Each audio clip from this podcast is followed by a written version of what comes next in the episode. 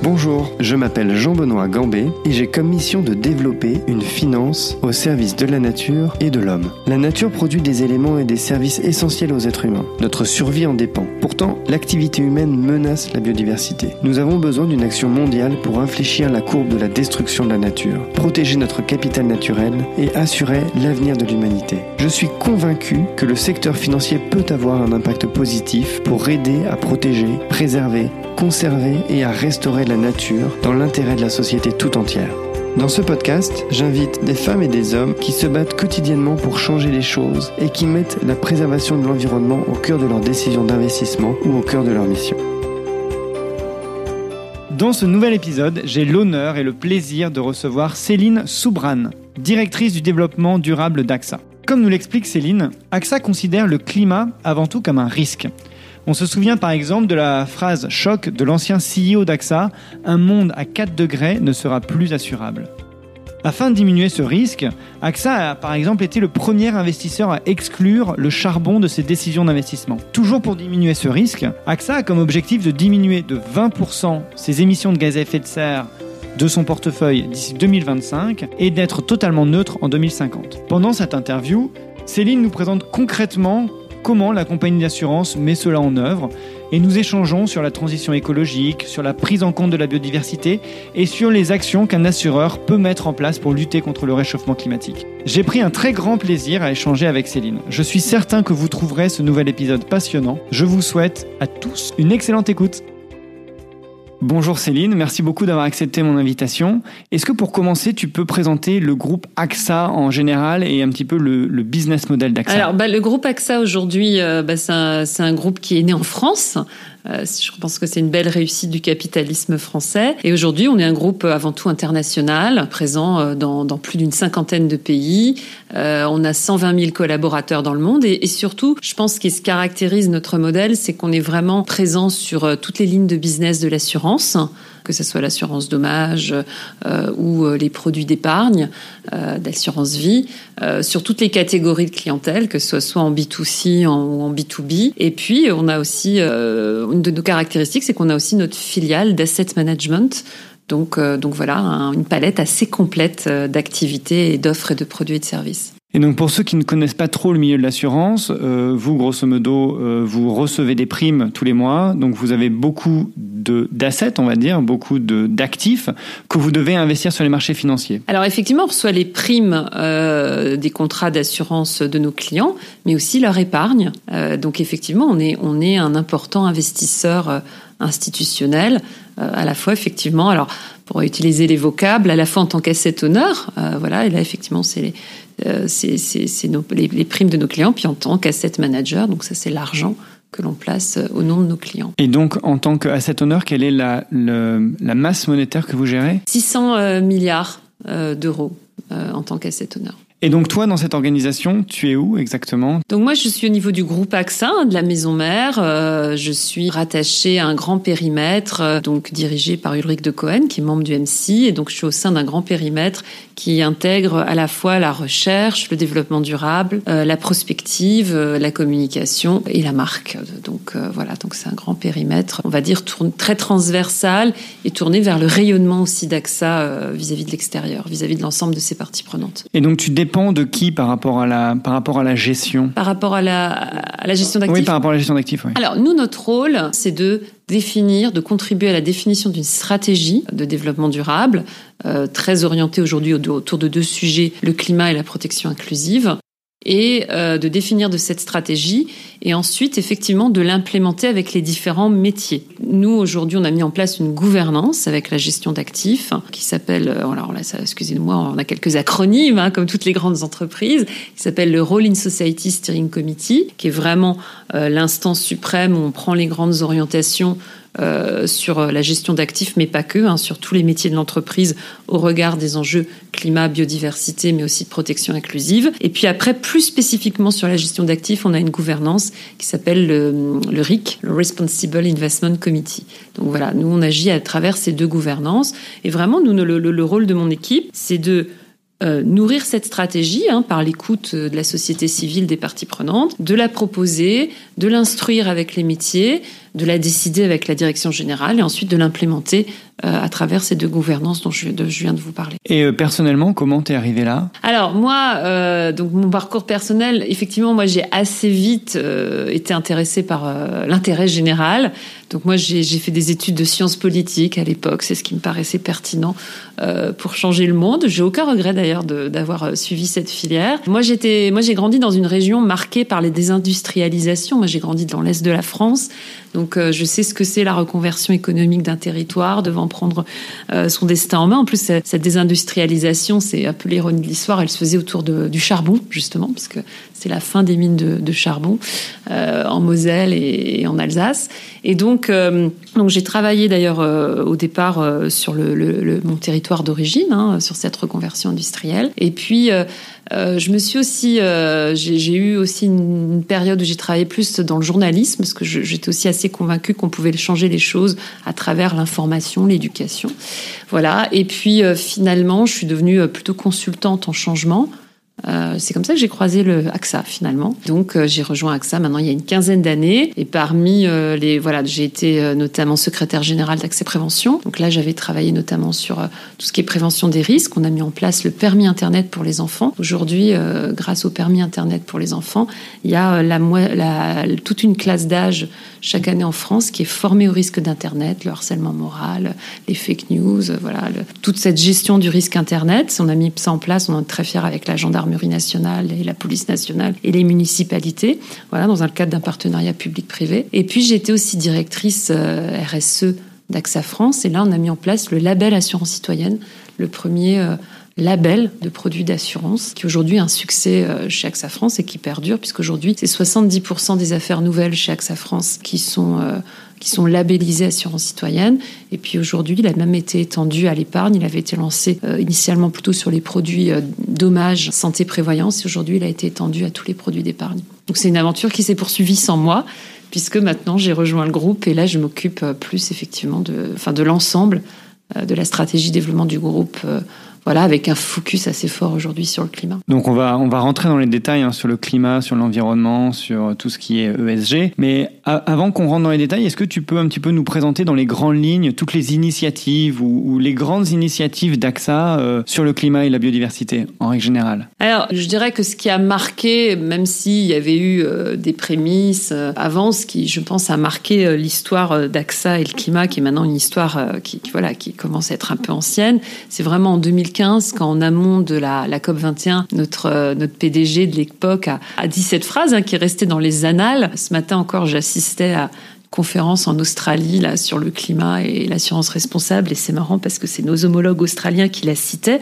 en le d'ailleurs en, faisant référence à Henri de Castres quand il a dit ben un monde à 4 degrés ne sera plus assurable. Et alors il s'est pas contenté de faire une jolie punchline euh, même si voilà c'est aussi un peu enfin voilà la symbolique des mots était importante. Euh, on a on a joint le, le geste à la parole puisqu'on a été la toute première société du secteur financier à désinvestir dans le charbon. Vraiment, dans le monde entier, c'est attesté. on était les premiers à, faire ce mouvement. Depuis, ben, je dirais que ça a marqué le, le début de l'histoire des stratégies climat dans tout le secteur financier, hein, que ce soit assureur, asset manager, banquier euh, confondus. Et donc on a, on a, voilà, on a lancé ce mouvement. Puis après, en tout en lançant ce mouvement, on a euh, continué notre propre histoire. On a été membre fondateur de la TCFD, hein, aujourd'hui qui, est ce cadre qui fait référence. Je pense qu'on en reparlera tout à l'heure. Donc euh, pour euh, pour tout ce qui est transparence, effectivement sur les données, et les politiques climat. Ensuite, après 2015, en 2017, ces exclusions, elles concernaient nos activités d'investissement. On a décidé de les étendre à l'assurance. Et ça, c'était encore un challenge supplémentaire parce que si on se dit les choses, voilà, on a on a refait de la, on a, on a décidé d'arrêter d'investir dans le charbon. On a fait de la réallocation d'actifs. Bon, c'est déjà challengeant. Ça a demandé à nos équipes de, de regarder d'autres dimensions que la performance financière, de regarder aussi des dimensions d'émissions de CO2, de, mix énergétique. Donc voilà, les, nos équipes se sont formées à ça. Mais après, quand on, va sur des exclusions assurantielles, là, on se coupe de revenus, hein, de primes. Donc en 2017, on a étendu euh, ces exclusions charbon à nos activités d'assurance. En 2018, on achète euh, une grande filiale spécialisée, AXA Excel, euh, qui devient notre filiale spécialisée dans les grands risques d'entreprise. On leur applique aussi ces exclusions. Donc pareil, ça a été des grands mouvements de changement, une volonté forte d'AXA de, s'engager. Et puis l'histoire continue quand en 2019, on se dit ok, il y a les exclusions charbon, voilà, on, est sorti des sables bitumineux. Et donc en, sortant de ces, deux euh, sources d'énergie les plus, les plus intenses en carbone. On avait déjà fait un premier réforme, on s'est dit il faut aller beaucoup plus loin. Euh, si on veut collectivement atteindre les objectifs des accords de Paris. Et là, on séduit, c'est l'ensemble de nos portefeuilles, hein, les 600 milliards dont on parlait tout à l'heure, qu'il va falloir euh, commencer à, décarboner.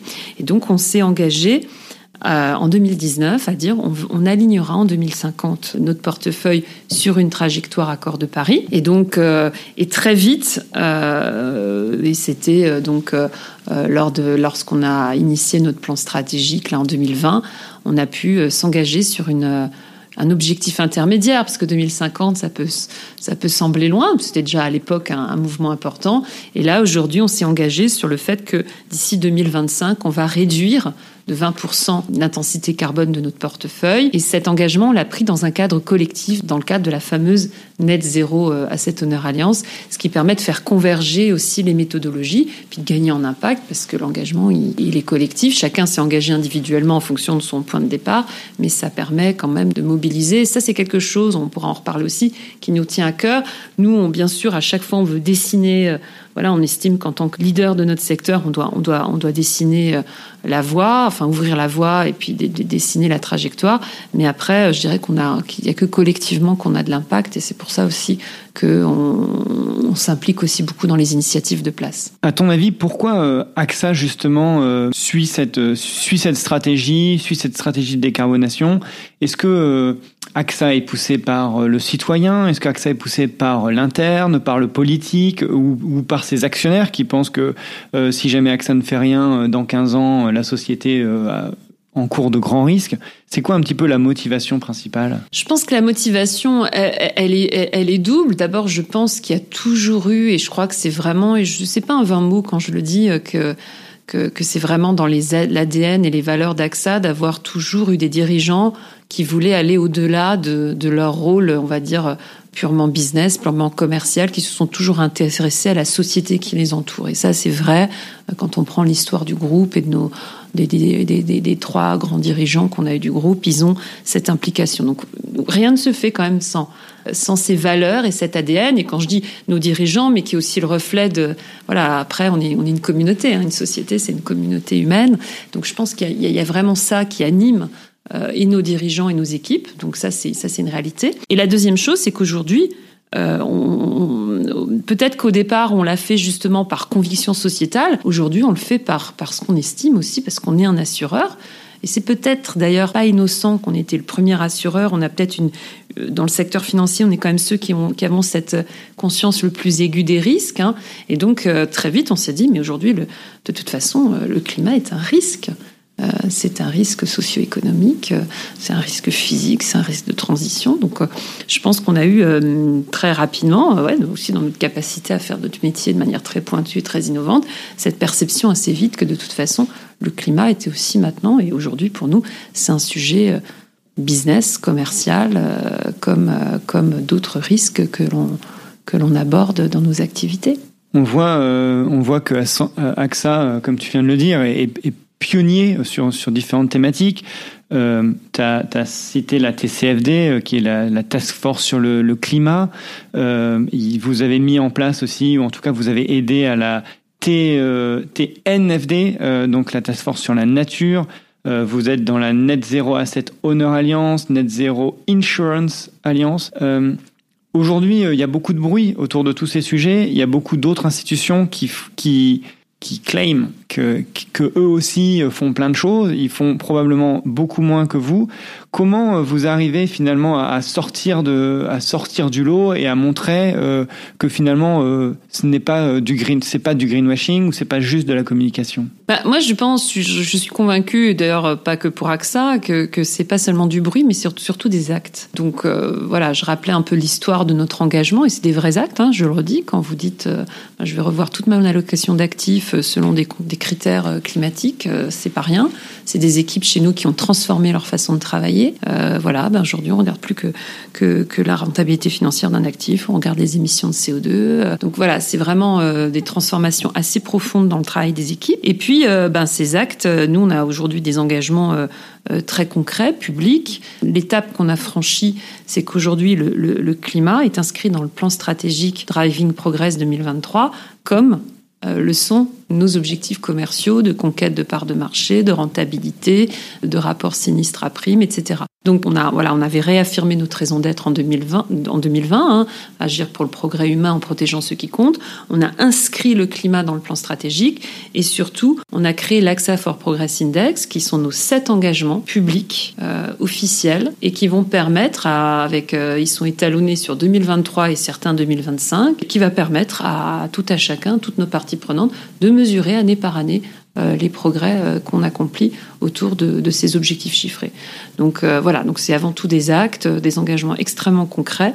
et, mesurables et vérifiables. Alors comment on fait exactement pour aligner un portefeuille à l'accord de Paris? Ce que tu disais, qui est un des objectifs d'AXA, qu'est-ce que ça veut dire concrètement? Comment on fait? Concrètement, on définit ensemble, nous, nous, on a défini avec les équipes investissement, mais aussi notre asset manager, des objectifs. Hein, euh, voilà, donc comment ça se passe au quotidien. Donc nous, on écoute la société civile, on va voir les équipes, on leur dit, on, voit ce qui est faisable. Et après, il y, a toujours une forme de pari aussi et, de volonté. C'est une ambition, comme, il y a une ambition commerciale, et ben il y a une ambition climat. Donc il y a, il y a, ce qui est ce qui, paraît réalisable, mais il y a aussi à un moment donné une volonté de se dépasser sur sur ces objectifs. Donc après, une fois qu'on a pris les, engagements. Il y a une réallocation d'actifs qui se fait, il y a des critères qui sont intégrés. Euh, et puis, euh, cette politique, elle est revisitée en permanence. Là, il y, a, il, y avait, il y a eu le rapport de l'IEA, il y a le dernier rapport du GIEC, là, cet été, au mois d'août, euh, voilà, qui a fait grand bruit. Donc, au fur et à mesure, c'est, voilà, on réassesse aussi c'est les objectifs et les moyens qu'on se donne en fonction de, de, de l'avancée de la connaissance euh, climatique. Donc, euh, donc voilà comment ça se passe de façon très concrète. Et donc là, il y a, y a quelques mois ou quelques semaines, vous avez sorti votre, euh, votre rapport climat qui fait 80 pages, qui est vraiment très très détaillé. Et dans ce rapport climat, vous parlez de investment température. Est-ce que tu peux nous en dire un petit peu plus? Alors, donc notre rapport climat, effectivement, il y, a, trois ans, on avait innové en étant les premiers à mesurer la température de notre portefeuille. Euh, effectivement, donc aujourd'hui, la température de notre portefeuille. Alors la bonne nouvelle, c'est qu'elle elle, elle, est plutôt dans une tendance baissière. Elle est de 2,7 degrés aujourd'hui. Euh, alors ça, c'est la bonne nouvelle. Elle est bien en dessous des benchmarks euh, du secteur financier, parce qu'elle est plutôt autour la température moyenne des portefeuilles euh, dans le secteur financier est plutôt autour de 3,2. Mais enfin, la mauvaise nouvelle, c'est qu'elle est quand même pas encore alignée euh, sur les accords de Paris. Donc c'est là qu'on voit que nous, dans notre portefeuille d'investissement, bah, c'est aussi le reflet hein, de l'économie, ce qu'on appelle souvent l'économie réelle. Et donc on voit qu'il y a encore tout un effort de transition à faire. Dans, les constats du rapport climat cette année, sachant que enfin, notre, rapport climat, juste peut-être un petit rappel, on, le fait nous sur deux bases. On le fait en réponse à l'article 173, qui est un article de la loi française, et puis on le fait aussi euh, de manière plus volontaire autour du framework qu'on a contribué à construire, qui est le framework TCFD. Et donc, nous, plusieurs constats dans le rapport climat. Déjà, euh, cette année, parce que c'est à la fois un outil où on rend compte de notre propre action, mais c'est aussi un outil, le rapport climat, on veut contribuer au débat. Euh, climatique mondiale. Et donc, premier, premier constat, c'est que on est en train de passer, et ça pour nous c'est très net, euh, et on, l'évoquait ensemble tout à l'heure, les politiques climat, on, est passé d'une espèce effectivement de bonne volonté, de voilà, de cette volonté de, contribuer au bien commun, à, quelque, un, un, sujet qui est en train de se normaliser et de se réglementer. D'autant plus que nous, on est quand même un groupe international, mais dont quand même euh, une grande majorité de nos activités sont en Europe.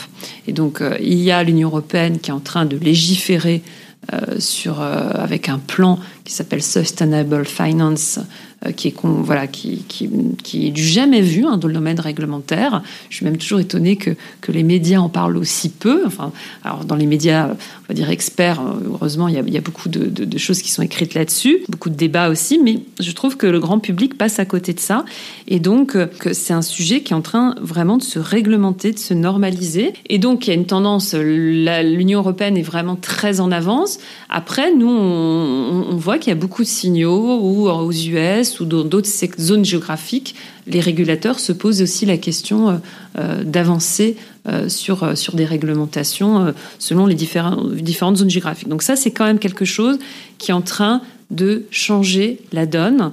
avec quelque chose qui est très bienvenu parce que peut-être que dans les démarches au départ volontaires ou sectorielles, bah justement, il y a un manque des fois de convergence sur les méthodologies, les métriques, et ce qui ne se mesure pas ne se pilote pas. Et donc quelque part, ce qui est intéressant avec le mouvement qu'on est en train de vivre, c'est que euh, on peut imaginer qu'à terme il y aura une convergence sur les méthodologies et les métriques qui vont nous permettre à la fois nous de mieux rendre compte de nos engagements, mais nous aussi de mieux les piloter. Parce que vous me posiez la question tout à l'heure euh, de euh, comment on, pilote euh, des engagements climat sur un portefeuille. Ben, on le pilote à base de, des données qu'on a.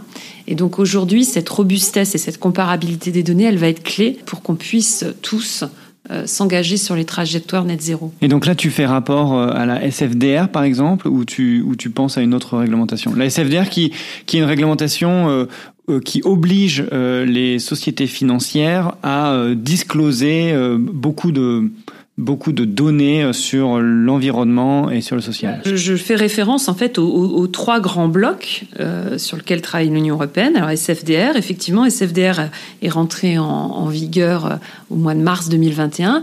Et SFDR, c'est pour ça que je suis étonnée qu'on n'en parle pas plus dans le grand public, mais c'est un accès pour nos clients, pour nos épargnants, à une plus grande transparence euh, sur euh, leurs investissements, sur la façon dont ils orientent euh, des choix de société par rapport à l'argent qu'ils investissent et qu'ils placent dans, dans des fonds, donc sur l'ESG et le climat. Donc ça, c'est SFDR. Et nous, dans notre rapport climat, ben justement, on montre que ben, l'avance qu'on avait prise, elle est quelque part enregistrée grâce à la réglementation. On a 90% des fonds euh, de notre filiale d'asset management euh, qui sont article 8 ou article 9 des SFDR. Euh, donc ça, c'est qui ont été classifiés. Donc qui, ça veut dire très concrètement, traduit en langage courant, qu'elles ont une plus-value ESG ou une plus-value climatique par rapport à d'autres investissements. Donc ça, c'est un point. On a 50 produits chez AXA France euh, voilà, qui sont proposés à nos clients, qui ont fait l'objet de cette transparence accrue. Donc voilà, donc ça c'est un accès à l'information qui, pour nos clients, qui est devenu euh, clé, essentiel. Et en plus, euh, ce n'est que le volet 1 de SFDR, puisqu'on attend un volet 2 qui va permettre encore de renforcer la comparabilité pour les clients de cette transparence et de ces données. Donc ça, c'est un premier point. Ensuite, il y a CSRD. Effectivement, CSRD, pour nous, plus en tant qu'investisseur institutionnel, ça va nous donner accès à des données encore plus robustes. Euh, Aujourd'hui, nous, ce qu'on a fait, c'est aussi ce dont rend compte notre rapport climat.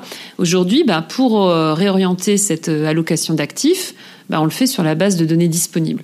Aujourd'hui, d'ailleurs, euh, dans, on parlait de nos 600 milliards euh, d'actifs sous gestion en tant qu'asset owner, bah, on, on, on les réoriente sur des données SBTI, et on a d'ailleurs passé de 25 à 50 des, des, entreprises dans lesquelles on investit, où on investit sur la base de données SBTI. Donc on voit bien le mouvement chez nous, où de toute façon, si on n'a plus accès à la donnée, euh, ben, de toute façon, aujourd'hui, c'est devenu un, pour nous un driver d'investissement.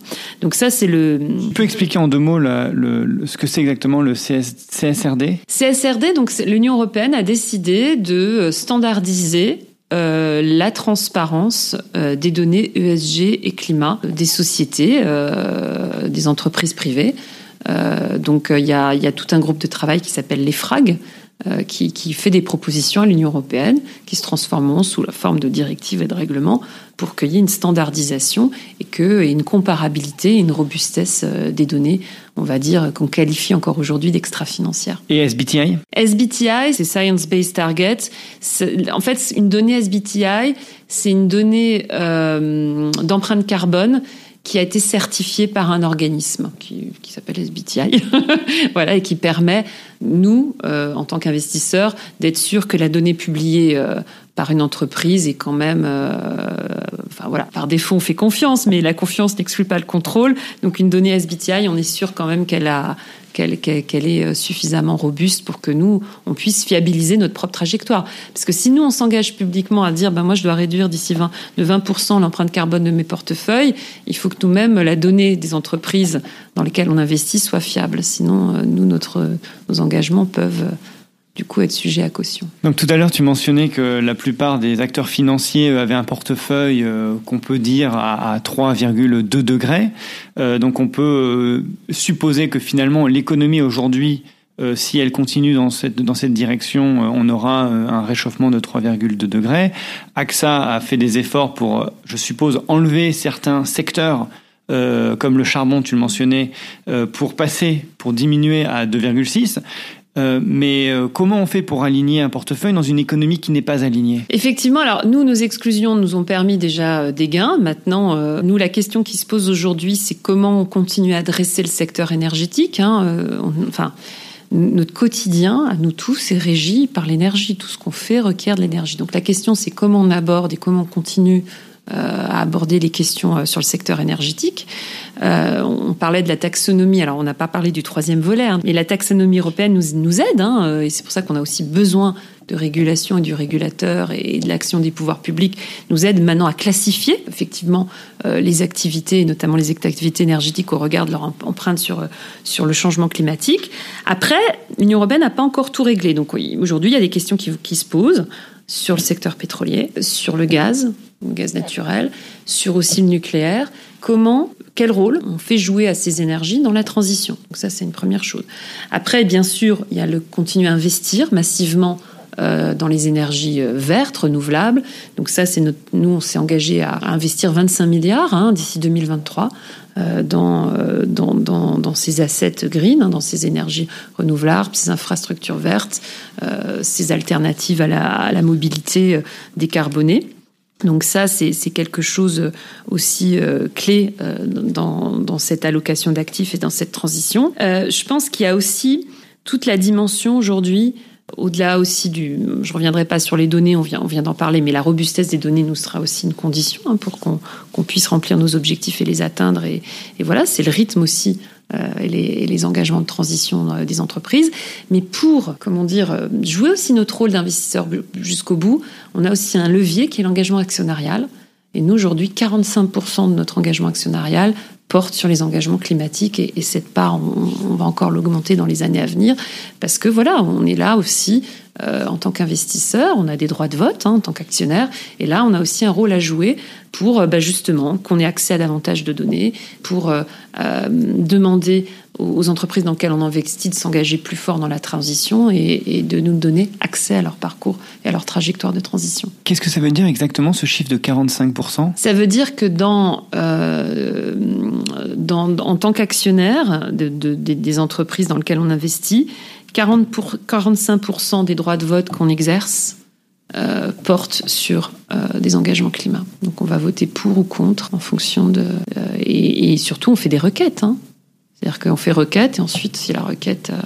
voilà, donc on, va, on va demander, on va avoir des requêtes en tant qu'actionnaire vis-à-vis des entreprises dans lesquelles on investit. Donc l'idée c'est d'accompagner et de pousser vos participations à également s'aligner pour que votre portefeuille lui-même puisse être aligné. Exactement. Tout à l'heure, tu disais que euh, l'Union européenne n'était pas encore très claire sur euh, l'énergie, tu, tu, mentionnais le pétrole et le gaz.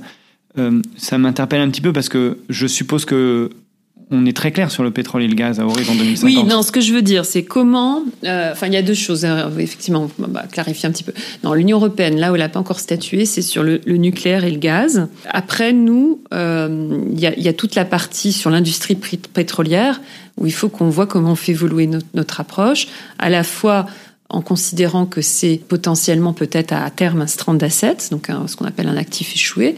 Donc ça, c'est une première chose. Mais tout en tenant compte quand même aussi des efforts des compagnies pétrolières qui, qui entament des transitions. Donc effectivement, là, je dirais que c'est plus, euh, c'est plus comment maintenant, euh, dans cette phase et dans cette décennie, dans ce qu'on appelle maintenant nous la décennie décisive hein, d'action, comment on aborde différemment euh, le secteur de l'énergie et puis effectivement le, le secteur pétrolier en particulier. Et effectivement, et après il y a un autre sujet qui est la clarification. Mais là où, quand même se rejoignent les deux problématiques, il y a une clarification à faire de l'Union européenne sur le, le, nucléaire et le gaz et euh, nous euh, sur la, je dirais les investisseurs sur la dimension pétrolière. Là où se rejoint, c'est finalement quel rôle on leur fait jouer dans la transition, parce que ça ne se fait pas. Le, le monde va pas devenir blanc et noir. Euh, on va pas passer du, euh, on va pas passer des, énergies renouvelables, euh, enfin voilà, ou, d'une économie intense en carbone à un bas carbone du jour au lendemain. Donc, on sait que la transition, même s'il faut accélérer, doit être phasée. Donc, la question, c'est comment on phase et quel rôle on fait jouer à ces énergies dans la transition. Alors, on a beaucoup parlé du climat, mais AXA est aussi on va dire, très en avance euh, sur euh, tout ce qui est biodiversité et environnement. Euh, vous avez publié en 2019 un rapport qui est, qui est très marquant et qui, qui s'appelle Into the Wild, intégrer la nature dans les stratégies d'investissement. Donc c'est un des premiers rapports, on va dire, ou en tout cas c'est un rapport très fondateur sur, le, sur la biodiversité. Comment intégrer la nature dans les stratégies d'investissement d'AXA? Et, euh, et au-delà de ça, c'est un peu une question que j'ai trouvée dans, le, rapport euh, sur, le, climat.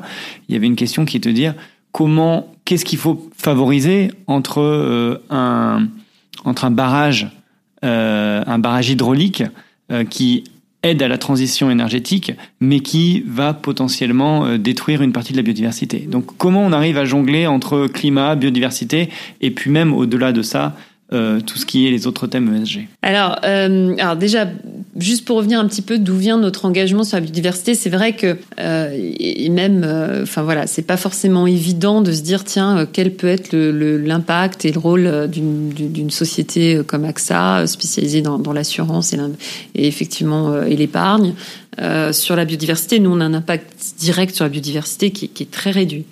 Néanmoins, assez vite, on s'est posé nous la question. Euh, parce qu'on s'est dit la biodiversité. Bon, alors on connaît tous peu le, chiffre très très marquant. Voilà, on a perdu en, quatre décennies 60% de toutes les espèces. Euh, voilà, potentiellement faune et flore.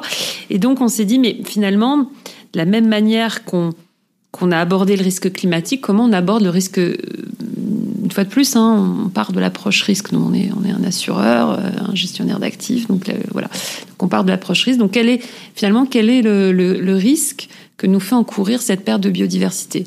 Et en fait, quand on pose la question comme ça, on voit que la matérialité est très, très forte.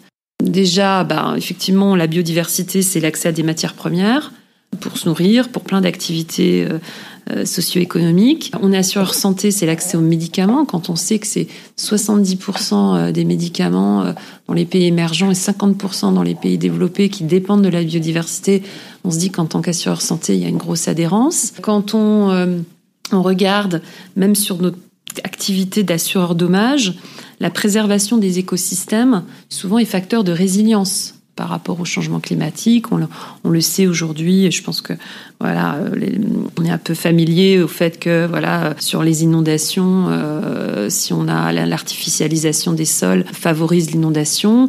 On voit que les températures extrêmes, euh, moins il y a de verdure, plus on est on est vulnérable aux températures extrêmes.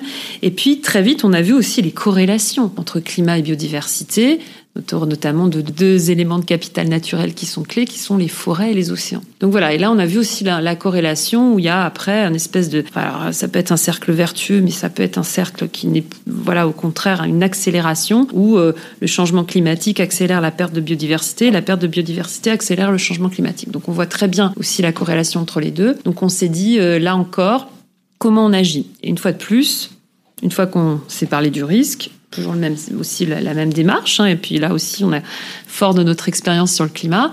On s'est dit de toute façon, ce qui ne se mesurera pas se pilotera pas. Et aujourd'hui, il n'y a pas d'éléments de prise en compte de la biodiversité dans nos décisions d'assurance et d'investissement. On s'est dit, faut une fois de plus, il faut les inventer. Comme on a, comme on les a inventés sur le climat, il faut les inventer sur la biodiversité. Ce qui nous manque pour l'instant encore, alors on a, on a commencé, d'où notre rapport Into the Wild, hein, publié euh, en, en, 2018, présenté lors du G7 environnement, où c'était une, première, une première contribution pour dire, bah voilà, aujourd'hui, alors comment on fait? On, on regarde un peu les premières pratiques qui, qui sont nées euh, chez nous, chez nos concurrents, qui sont encore embryonnaires, on met ça en commun. Et nous, donc, très, donc il y a eu ce rapport, et surtout on s'est dit, une des principales recommandations de ce rapport, il faut justement, fort de l'expérience de la TCFD, et on a vu comme la TCFD a permis d'accélérer sur le secteur financier, sur le changement climatique, on s'est dit qu'il faut qu'on ait la sur le climat. Voilà, la, il faut qu'on crée la TNFD, donc la Task Force euh, pour euh, sur, les, sur la nature, nature euh, donc qui va permettre de créer ce cadre de travail commun, ces méthodologies, ces métriques qui nous permettront en plus ensuite de piloter. Cette TNFD, ben, ça y est, elle a vu le jour. Euh, donc euh, elle, elle, va se structurer à l'automne définitivement. Elle va commencer à produire ses travaux. Donc ça, c'est une grande fierté pour nous. Une fois de plus sur notre travail de place et avec euh, l'ensemble du secteur. Et en parallèle de ça, nous, on a commencé à travailler aussi au niveau des propres engagements d'AXA. On a fait un appel d'offres commun euh, au niveau de l'asset management euh, avec BNP Paribas et Mirova pour identifier des providers. Je parlais de données. Hein, si on n'a pas de données pilotable en salle de marché, euh, euh, on ne pourra pas euh, prendre en compte la biodiversité. Donc là, on a, on a choisi Iceberg Data Lab, avec qui on va aboutir là début janvier sur, sur les, premières, les, premières, les premières données qu'on utilisera pour piloter nos engagements. Et puis, on, a aussi utilisé un levier déjà existant qui sont les impact funds. On a décidé d'investir 350 millions euh, dans, euh, dans la préservation de la biodiversité. Ça, c'est ce qu'on pouvait faire de plus positif déjà à court terme en attendant ces grands travaux euh, de prise en compte et de pilotage des métriques biodiversité dans nos décisions d'investissement et d'assurance. Et quand on compare 350 millions à 600 milliards, on, voit que c'est même pas un, grain de sable. Mais est-ce que, enfin, la difficulté, je pense aujourd'hui, c'est qu'il y a, très peu d'offres finalement de fonds biodiversité ou de fonds nature ou il y a très peu également. Je ne sais pas si j'ai raison, tu, tu, vas me confirmer ou infirmer, il y a très peu de, business models qui à la fois euh, protège la nature, préserve la nature, mais est potentiellement rentable pour l'épargnant. Je dirais qu'il y a deux choses différentes. L'impact fund, c'est vraiment, euh, effectivement, alors euh, c'est exactement ça. C'est j'investis dans des projets potentiellement disponibles avec des, il des porteurs de projets pour investir dans les projets, euh, des porteurs de projets qui ont euh, un projet qui permet de restaurer ou de préserver un écosystème. Donc ça, c'est l'impact fund. Mais ça reste, comment dire, pour l'instant, un investissement de niche, qui, ce qui n'autre rien à la noblesse de ces impact funds. Mais effectivement, la question, c'est comment on pilote, une fois de plus, l'ensemble d'un univers d'investissement et comment, bah, quand je vais regarder toutes les boîtes du secteur agroalimentaire, comment j'ai des métriques et des méthodologies qui vont me permettre de faire le tri et de se dire, bah, moi, je vais plutôt investir dans telle boîte plutôt que telle boîte en fonction de critères biodiversité. Et c'est ça qu'on doit construire avec la TNFD ou avec l'appel notre provider qu'on a choisi avec BNP et Mirova pour euh, intégrer ça en salle de marché. Donc, c'est, vous voyez, c'est deux natures d'investissement qui sont très, très différentes. On a parlé un petit peu de réglementation. Est-ce que tu penses que euh, la réglementation va se durcir dans les années qui viennent et que euh, potentiellement, euh, si je prends par exemple le cas d'un assureur, euh, vous êtes, euh, vous avez des obligations de, fonds propres, donc mettre des fonds propres en face de vos actifs. Est-ce que demain, tu penses qu'il y aura des obligations de, de ratio de fonds propres obligatoires par rapport à la quantité d'investissement durable ou à la quantité d'investissement qui s'aligne sur la taxonomie, euh, la, protection de l'environnement, etc. Alors moi, je peux pas prédire ce que va faire le régulateur, euh, c'est pas mon rôle. En tout cas, comme je le disais tout à l'heure, on passe, on est en train, on est arrivé, et c'est plutôt d'ailleurs une, bonne nouvelle. On, on, est en train de basculer euh, sur le climat et l'ESG entre une démarche volontaire des entreprises à une démarche qui est maintenant, effectivement, normalisé, standardisé, régulé. Donc, euh, effectivement, ce mouvement est, en marche. Nous, euh, aujourd'hui, ben, on, applique euh, ces réglementations au fur et à mesure qu'elles se mettent en place. Et je pense que tout ça concourt. Je pense que le fait d'avoir été précurseur fait qu'au moment où la régulation arrive, et nous on le constate, et je donnais l'exemple, les exemples précédents sur le fait qu'on a déjà 90% de fonds éligibles, articles 8 et 9, bah, si on a 90% de fonds, c'est parce que aussi notre démarche volontaire nous avait fait prendre de l'avance. Donc, et nous-mêmes, euh, on, on, le voit, ce qu'on qu met en place et ce qu'on expérimente, contribue, je pense, pour le régulateur aussi à, à, à, définir ses cadres et ses normes et, ses standards. Donc voilà, donc il y, y, a plutôt, je pense, globalement un effet vertueux. Puis de toute façon, euh, voilà, je pense que face à, à l'urgence euh, de la situation, les régulateurs et les entreprises, euh, à la fin, voilà, tout le monde ressent la nécessité d'agir. Donc oui, je pense que voilà, en tout cas, nous on constate voilà ce passage de de la démarche volontaire à la démarche obligatoire et réglementaire. Alors je voudrais mettre en avant euh, quelque chose que j'ai que j'ai lu euh, sur AXA. Euh, beaucoup, beaucoup d'ONG disent que pour réussir la transition énergétique, la transition écologique, il faut former les équipes. Et je crois savoir que, tu vas me confirmer ça, mais que l'ensemble des collaborateurs d'AXA a la possibilité de se former sur le changement climatique. Exactement. On parlait tout à l'heure de voilà de risques, voilà de, de les belles paroles, le bruit, etc. Enfin, je pense que ça, c'est vraiment un élément très fort, nous, de la de l'authenticité de notre engagement et, voilà, la, transformation. Elle se fait par les équipes. Et donc euh, aujourd'hui, je parlais de l'AXA for Progress Index. Dans nous, les sept engagements qu'on a pris dans le cadre de notre plan stratégique autour du climat et de l'ESG, ça c'est un des sept engagements, c'est de donner accès à tous nos collaborateurs à une formation sur le climat. On a 120 000 collaborateurs dans le monde et l'idée c'est qu'ils aient accès à la fois dans cette formation à la base scientifique, comprendre déjà d'un point de vue scientifique ce qu'est le changement climatique, voilà, pour bien comprendre le phénomène. Et ensuite, euh, des modules qui vont leur permettre aussi de comprendre ce qui change dans leur travail au quotidien, quel que soit leur, métier dans l'entreprise. Qu'est-ce que ça veut dire pour moi en tant que gestionnaire de sinistre? Qu'est-ce que ça veut dire pour moi en tant que concepteur de produits d'assurance? Qu'est-ce que ça veut dire pour moi en tant que chef de projet IT hein, Nous, on est une compagnie digitale, hein, nous, notre appareil de production est digital. Qu'est-ce que ça veut dire sur la sobriété numérique d'AXA et nos systèmes et notre, nos architectures informatiques? Donc, voilà, donc ça c'est ça c'est ce que ce qu'on va les, les, nos collaborateurs ont déjà accès au premier module euh, sur les bases scientifiques. Et en novembre, ils auront accès à tout, à la, formation complète euh, dans tous les langages, dans tous les pays où on est présent. Donc ça, c'est quelque chose où on montre vraiment.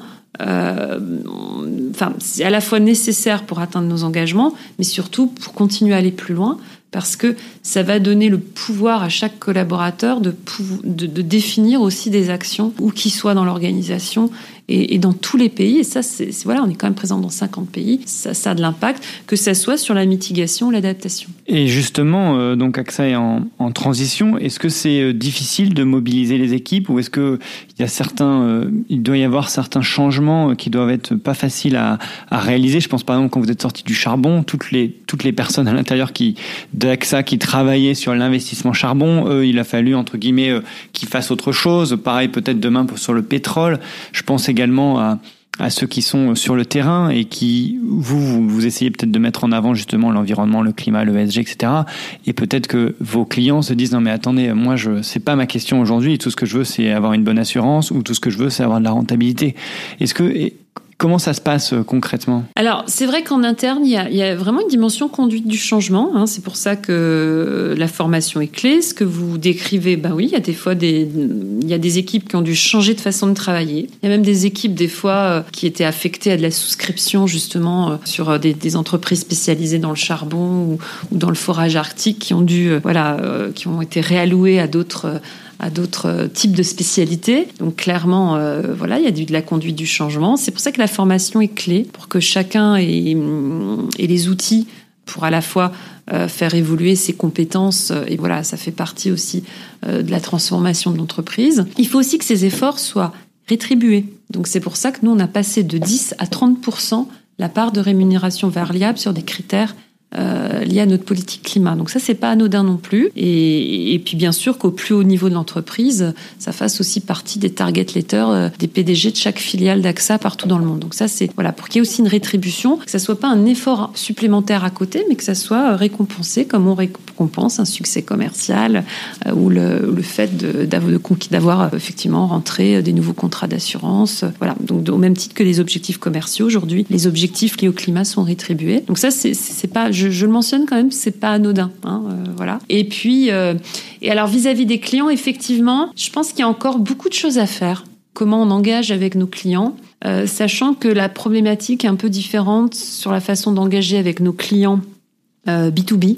Voilà, pas le même engagement client quand on parle à justement une grande, une grande entreprise spécialisée dans l'énergie euh, que un client, euh, plus, enfin ce qu'on appelle un client particulier, retail. C'est pas le même engagement. Nous, ce qu'on observe, il y a vraiment en ce moment quelque chose qui bouge très fort sur la, la clientèle particulière, sur l'épargne. Je crois que les, les, là, on voit une vraie prise de conscience. C'est que les, les clients ont compris que la façon dont ils placent leur argent, ils commencent à demander, à poser des questions à nos forces de vente. C'est pour ça que, notamment en France, on investit énormément en ce moment euh, sur la formation de notre force de vente pour qu'ils puissent répondre aux clients sur l'orientation ESG, l'orientation climat des produits d'épargne dans lesquels ils investissent. Euh, il y a tout un objectif aussi 2023 de formation des forces de vente pour qu'ils puissent conseiller le client. Avant, ils le conseillaient sur un profil de risque. Hein. Euh, voilà, est-ce que tu veux un placement plutôt euh, dynamique, au contraire, pas voilà un, placement où tu vas avoir un rendement voilà moins élevé, mais tu vas garantir ton capital. Avant, c'était ça un peu le conseil en épargne. Ben maintenant, c'est bien sûr, il y a toujours cette dimension-là, mais en plus, euh, le client va pouvoir, on va rentrer plus aussi dans l'allocation sociétale ESG ou climat qui veut faire de ses actifs. Et là, il y a toute une formation du réseau qui, qui est en route, avec même un des réseaux AXA, le réseau euh, chez AXA France, le réseau euh, qu'on appelle, nous, AXA Prévoyance et Patrimoine, qui est même devenu réseau à mission. Voilà, parce qu'il s'inscrit dans une longue durée dans la relation client et avec un focus très fort sur ce conseil et cet accompagnement autour de l'ESG. C'est une transition parfaite parce que je voulais justement revenir sur la mission d'AXA que tu as citée euh, tout au début et euh, tu, tu, tu vas peut-être pouvoir la répéter, mais tu, tu, as parlé de protection inclusive. Est-ce que tu peux nous dire ce que, ce que vous entendez par là? Alors effectivement, autour de nos, notre raison d'être, on, on, vient de parler beaucoup du climat et de la biodiversité, mais on a aussi effectivement cette dimension de protection inclusive. En fait, sur la... Tu peux redire avec le progrès là? Alors, alors notre raison d'être, c'est notre raison d'être, c'est agir pour le progrès humain en protégeant ce qui compte. Donc ça, c'est notre raison d'être. D'accord. Et donc, euh, et, et, donc euh, effectivement, comme, comme, je le disais tout à l'heure, on a intégré. Excuse-moi de te couper, mais ensuite, tu avais une autre phrase. Oui, et notre raison d'être, on veut la traduire autour de deux grandes thématiques le climat et la biodiversité, et la protection inclusive. Et dans la protection inclusive, en fait, pour nous, euh, développer la protection inclusive, c'est en fait donner accès à la protection, à l'assurance, à l'épargne, à des populations qui d'habitude en sont exclues. Alors euh, ces populations, des fois, elles sont exclues euh, de la protection pour deux raisons. Bah, déjà, il y a des pays où les mécanismes d'assurance euh, ou même de protection sociale publique n'existent pas, où, et, où et les mécaniques de protection privée sont accessibles que s'il y a déjà des grands revenus. Donc ça, c'est ça, c'est un premier terrain d'action. Et puis après, il y a des exclusions qui peuvent être liées au genre ou aux conditions de santé. Donc nous, la question, c'est comment on réduit ce qu'on appelle, nous, dans notre, jargon, les protection gaps, donc ces, ces, ces gaps de protection, euh, en agissant, bah, en donnant accès à la protection euh, sociale ou à l'épargne à des gens qui ont des, des revenus très réduits, en, en enlevant les biais de genre, des fois dans la protection. Euh, il y a tout un sujet aussi sur le genre et les femmes. Dans mon équipe, il y a tout un programme dédié à la protection des femmes, parce qu'il y a des biais de genre euh, dans la, dans la protection et l'épargne à destination des femmes. Et puis, il peut y avoir aussi des, des, des exclusions liées, aux conditions de santé qu'il faut qu'on puisse, là aussi, il faut qu'on puisse agir. Donc voilà, donc là, il y a tout un champ et on annoncera, nous, en fin d'année, euh, des nouveaux objectifs spécifiques sur cette dimension de protection inclusive. Et est-ce que cette protection inclusive euh, peut être liée à l'investissement également, ou alors ça, c'est plutôt par rapport aux produits d'AXA et à et d'assurance Notre objectif sur, euh, sur, sur, les annonces qu'on aimerait faire en fin d'année, sur le, au pire début 2022, sur euh, la protection inclusive, ce sera plutôt sur la sur l'assurance.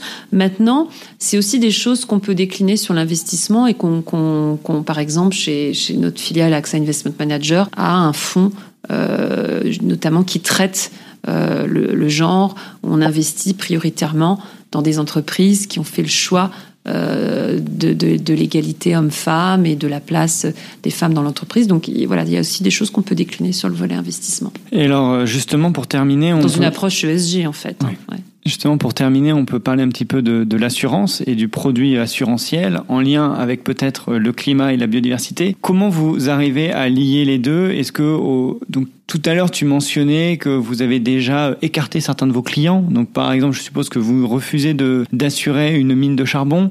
Euh, vous vous posez d'autres questions sur d'autres secteurs ou d'autres thématiques que vous voudriez plus assurer demain? Bah après, il y a, y a, une combinaison subtile. Alors bien sûr, euh, l'exclusion sont un levier d'action, mais il y a aussi comment on développe euh, des opportunités et comment euh, on, finalement on, on, construit une trajectoire net zéro. Sur l'assurance, là aujourd'hui, on a pris la, la tête d'une nouvelle alliance qui s'appelle la Net Zero Insurance Alliance où effectivement, là, l'idée, c'est de voir comment on construit, sachant qu'aujourd'hui, on a la trajectoire, euh, même si elle reste challengeante, elle est tracée euh, sur euh, la partie investissement, comment on construit aussi une trajectoire similaire sur les activités d'assurance avec des méthodologies communes. Donc là, on est, on est huit membres fondateurs de cette nouvelle alliance, avec alors principalement des assureurs européens pour l'instant, mais on espère en, accueillir d'autres, pour construire aussi cette trajectoire net zéro des activités d'assurance. Euh, et donc là, euh, ça passe par l'exclusion, mais ça passe aussi par, par une gestion des risques, par une politique de souscription, par des nouveaux business models. Par exemple, juste un exemple, nous en ce moment qu'on qu explore, c'est par exemple sur la gestion de sinistres, la mise en place de, par exemple, de, de, une systématisation de mise en place de, de, de, pièces de seconde main ou de réparer plutôt que remplacer. C'est aussi des, des, des, des leviers euh, qu'on peut, peut utiliser et sur lequel il y a, il y a un bon alignement d'intérêt euh, avec nos clients parce que ça revient moins cher pour le client, pour l'assureur et en plus, euh, ça contribue positivement euh, au climat et, à la biodiversité, à l'environnement. Donc euh, voilà, c'est ça qu'on va chercher dans le cadre de cette Net Zero Insurance Alliance. Est-ce que euh, vous commencez, ou vous avez peut-être comme projet de commencer à, à mettre un petit peu la pression sur certains de vos, de vos clients en leur disant, euh, par exemple, hein, si jamais euh, tu ne t'alignes pas ou si jamais tu ne diminues pas tes émissions de gaz à effet de serre, je suis désolé, mais euh, la politique d'AXA ne pourra pas. Euh, alors, effectivement, alors on, on, fait beaucoup déjà d'engagement actionnarial côté investissement. Dans le, la Net Zero Insurance Alliance, il y a effectivement un chantier qui sera l'engagement avec les clients. Une fois de plus, il faut qu'on invente la façon de le faire. Euh, comment on peut être un partenaire différent de nos clients dans leur transition. Pour terminer, euh, Céline, euh, j'aimerais bien qu'on parle de toi, donc plus vraiment de, plus vraiment d'AXA. Donc toi, tu, tu as une, as une excellente vision euh, de de ce que recherche un petit peu l'ONU, les gouvernements. Tu as une vision terrain également. Tu, tu vois tous les rapports que vous faites, mais aussi tous les rapports que tes concurrents ou que les ONG font.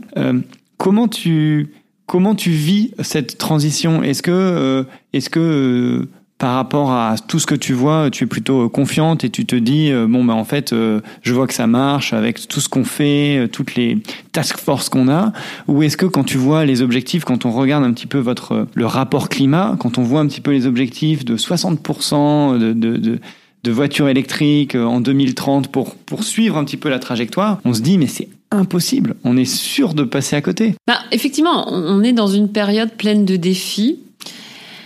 Euh, c'est difficile de répondre à cette question. Moi, j'ai des grands moments d'optimisme et, très positifs parce que quand même, et je suis désolée, mais je dis, moi, je suis quand même assez fière de ce qu'on fait chez AXA. Et j'ai vraiment. Euh, alors, je dis pas que c'est toujours simple. Il y a des négociations, il y a des discussions. Euh, je dis toujours, euh, il faut, il faut, il faut, il faut trois, tomber trois fois et se relever la quatrième, et la quatrième est la bonne et on y va. Euh, voilà. Mais euh, et donc ça, ça me rend extrêmement optimiste et positive. Maintenant. Euh, AXA, c'est pas le monde entier. C'est, bah, certes, on est un gros acteur très important, mais enfin, on n'est pas non plus. C'est pas nous qui allons changer le, monde à tout, nous tout seuls. C'est pour ça que c'est encore plus gratifiant quand on peut prendre des initiatives à l'échelle d'un secteur, parce qu'on dit bon, bah, le secteur dans son ensemble. Voilà. Mais oui, après, j'ai aussi conscience et et quand je vois le rapport, euh, quand je lis euh, le rapport du GIEC euh, de début août, je me dis oh là là, on va jamais y arriver. Et, oui, il y, a de l'inquiétude. Il y a de l'inquiétude. on voit les forêts. Alors en même temps qu'on fait un impact fund de 350 millions dans la biodiversité, on voit des forêts qui partent en fumée. Des fois, on a l'impression aussi de se dire je suis Sisyphe et puis on monte la boule, on monte la boule et puis on a l'impression qu'elle redescend. Enfin voilà, elle redescend. Donc donc voilà. Après, moi, je pense que je reste quelqu'un euh, avant tout d'extrêmement positif. De toute façon, je ne peux pas penser négatif. Euh, euh, et donc, de toute façon, je suis quelqu'un qui est persuadé qu'il y a toujours une solution. Et par contre, une chose est sûre quand même, c'est qu'il va falloir continuer à se battre contre les causes du changement climatique, mais il va falloir aussi, et ce qui va être rendre le combat encore plus compliqué finalement, c'est que c'est que les, conséquences commencent à à se faire très durement sentir et qu'on va avoir un combat sur un double front. Donc oui, on, va avoir euh, devant nous euh, finalement une, lutte encore plus compliquée euh, que ce qu'on pensait tous. Donc voilà, mais je pense qu'en unissant nos efforts, on peut y arriver, mais c'est un défi quotidien. Merci beaucoup Céline d'avoir accepté mon invitation et d'avoir pris le temps de répondre à mes questions. C'était un plaisir. Merci de l'invitation. Je remercie une nouvelle fois Céline Soubran, directrice du développement durable d'AXA, d'avoir pris le temps d'échanger avec moi. Je trouve cela vraiment passionnant de voir que l'industrie de l'assurance peut également, comme le secteur financier finalement, avoir un impact sur le climat et la biodiversité en poussant ses clients à s'engager. Si vous voulez m'aider à faire connaître ce podcast, vous pouvez le noter 5 étoiles. Vous pouvez également cliquer sur le bouton s'abonner pour le recevoir automatiquement. N'hésitez pas à me contacter si vous avez des idées d'invités ou des thématiques que vous aimeriez que j'aborde. D'ici la prochaine interview, prenez soin de vous, des autres et de la nature.